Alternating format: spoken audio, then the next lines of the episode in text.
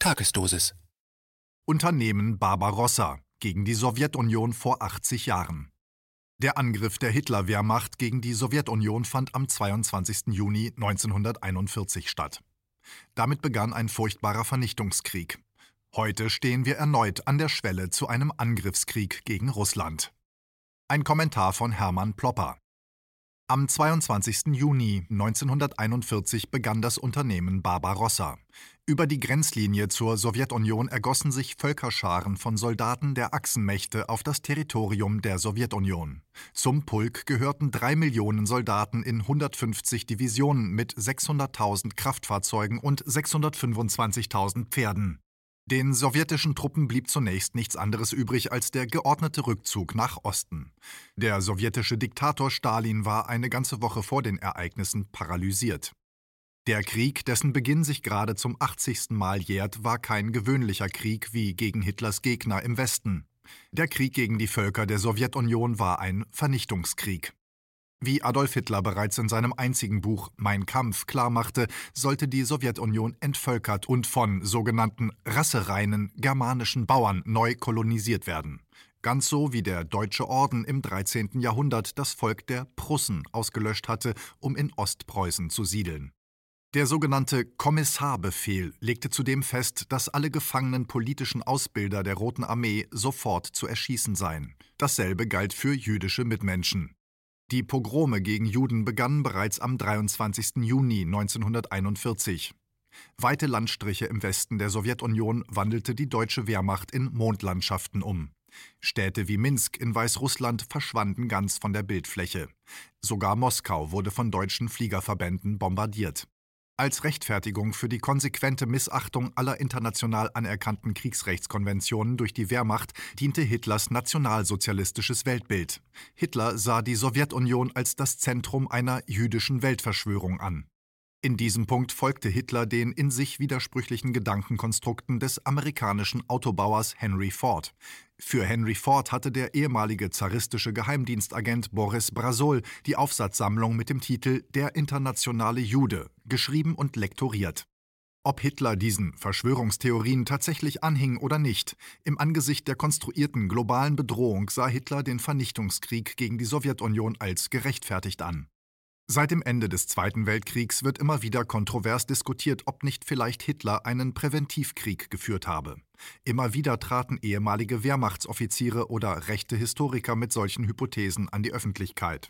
Demzufolge sei Hitler einem lange geplanten Angriffsplan Stalins gegen Deutschland zuvorgekommen. 1985 trat der ehemalige Mitarbeiter des sowjetischen Geheimdienstes GRU, Wladimir Bogdanowitsch Resun, unter dem Pseudonym Viktor Suworow an die Öffentlichkeit.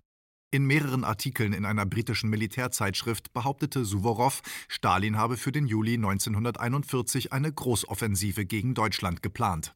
Hitler sei dieser Offensive lediglich zuvorgekommen.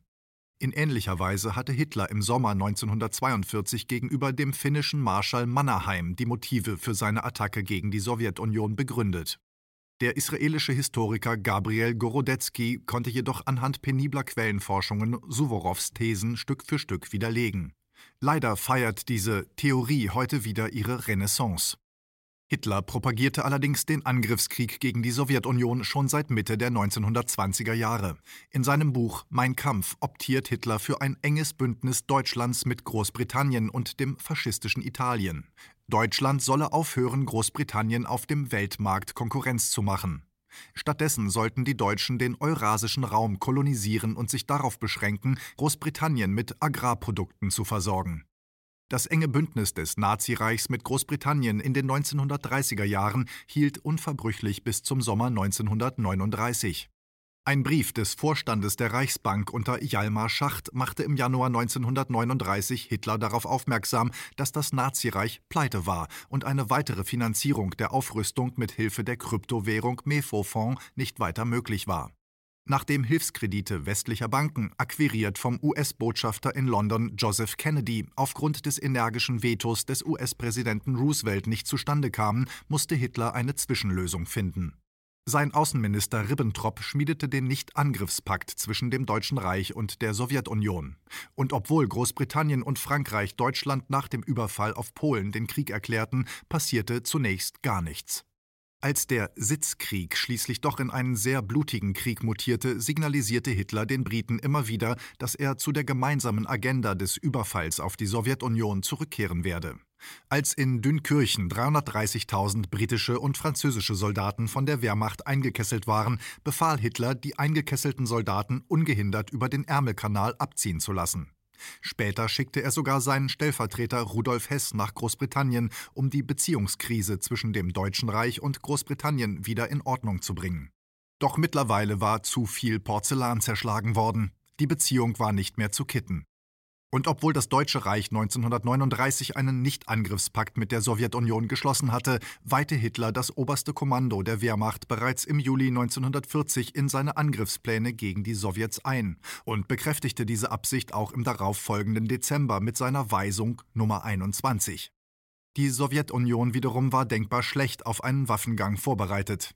Stalin hatte Tausende seiner besten Offiziere und Generäle im Zuge seiner berüchtigten Säuberungen exekutieren lassen. Unter vielen anderen den genialen Feldherrn Michail Nikolajewitsch Tuchatschewski, der auf die grausamste Art vor seiner Ermordung gefoltert wurde.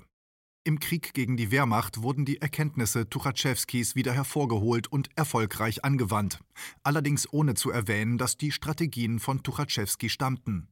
Im finnisch-sowjetischen Krieg hatte die Rote Armee folglich denkbar schlecht ausgesehen. Und während die Sowjets noch gewissenhaft das Deutsche Reich mit Waren, darunter auch mit kriegswichtigen Materialien, versorgten, musste Stalin hilflos zusehen, wie die Deutschen die zukünftige Front gegen die Sowjetunion begradigten und stabilisierten. Konsequent wurden Ungarn, die Slowakei, Rumänien und sogar das russlandfreundliche Bulgarien in die deutsche Einflusszone einverleibt. Mit der Annexion Bessarabiens hatte Stalin dem nicht viel entgegenzusetzen. Dennoch sollte der Schwung des deutschen Angriffs bereits im Dezember 1941 an Fahrt verlieren. Hitler hatte gedacht, der Krieg sei vor Weihnachten bereits gewonnen. Deswegen froren die deutschen Soldaten im russischen Eis erbärmlich. Die deutsche Zivilbevölkerung musste mit eigenen Wintermänteln aushelfen. Hitler beklagte sich mit zittriger Stimme beim finnischen General von Mannerheim, Zitat, Wer konnte denn auch ahnen, dass die Russen derart große Panzerfabriken unterhalten? Zitat Ende. Der Kraftstoffverbrauch der deutschen Militärfahrzeuge war zudem doppelt so hoch wie geplant. Der Ausbruch zu den rettenden Ölfeldern in Baku am Kaspischen Meer scheiterte kläglich. Mit gigantischen Menschenverlusten, etwa 300.000 Rotarmisten starben allein bei der Eroberung von Berlin, konnte General Schukow schließlich die Tore des sogenannten Führerbunkers in Berlin erreichen und dem braunen Terror ein Ende bereiten. Der sogenannte Große Vaterländische Krieg fand schließlich ein Ende. Die Verluste in diesem wahnsinnigen Angriffskrieg waren gigantisch.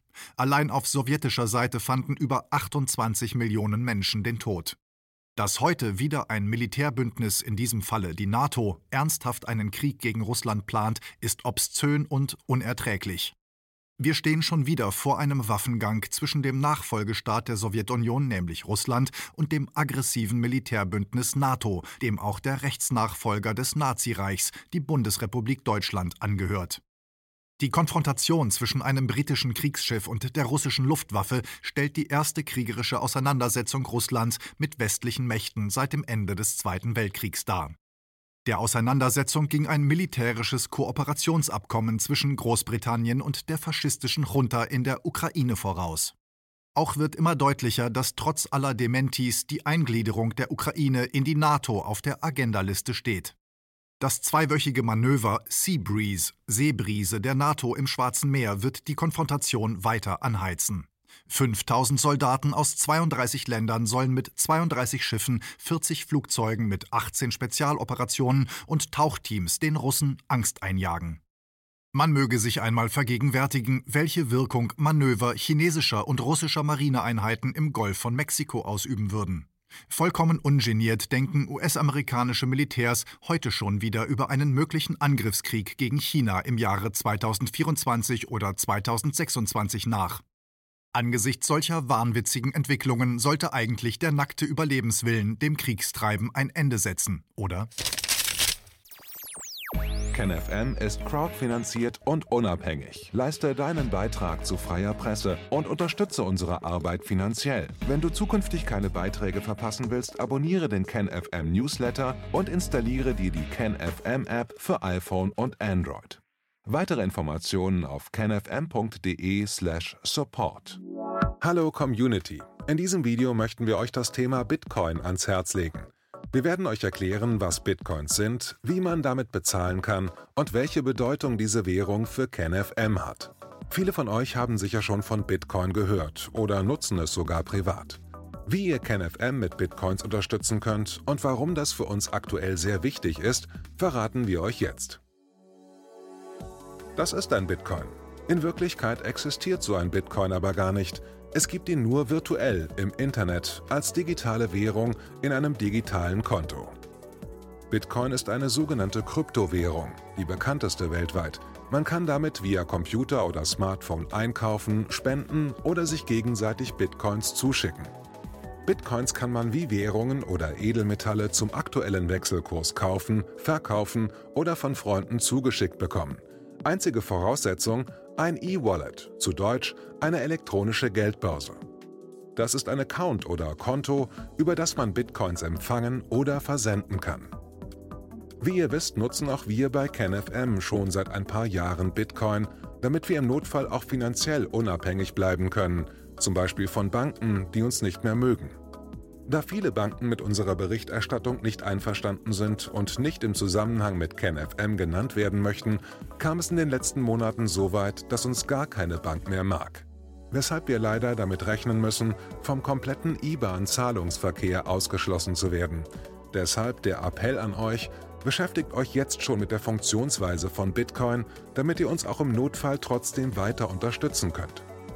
Alles, was ihr dafür tun müsst, ist, eure bisherige Unterstützung in Euro einfach in Bitcoin an uns zu senden. Dazu legt ihr einfach eine kostenlose E-Wallet an, wandelt einen Betrag eurer Wahl in Bitcoin um und sendet uns diesen an unseren Bitcoin-Account. Den Link findet ihr unter jedem unserer Beiträge sowie unter diesem Video. Alternativ dazu könnt ihr aber auch diesen QR-Code mit eurem Smartphone scannen. Übrigens, eine detaillierte Schritt-für-Schritt-Anleitung haben wir zum Nachlesen für euch schon einmal vorbereitet. Ihr findet sie auf canfm.de/bitcoin. Ob Bitcoin oder Kryptowährungen wirklich die Zukunft des Geldes sind, wissen wir nicht. Aber vielleicht ist das bald unsere einzige Option, so unabhängig wie möglich und vor allem ohne Bankkonto für euch in Zukunft weiterhin freien und unabhängigen Journalismus machen zu können. Wir hoffen sehr auf eure Unterstützung und sagen jetzt schon tausendmal Danke.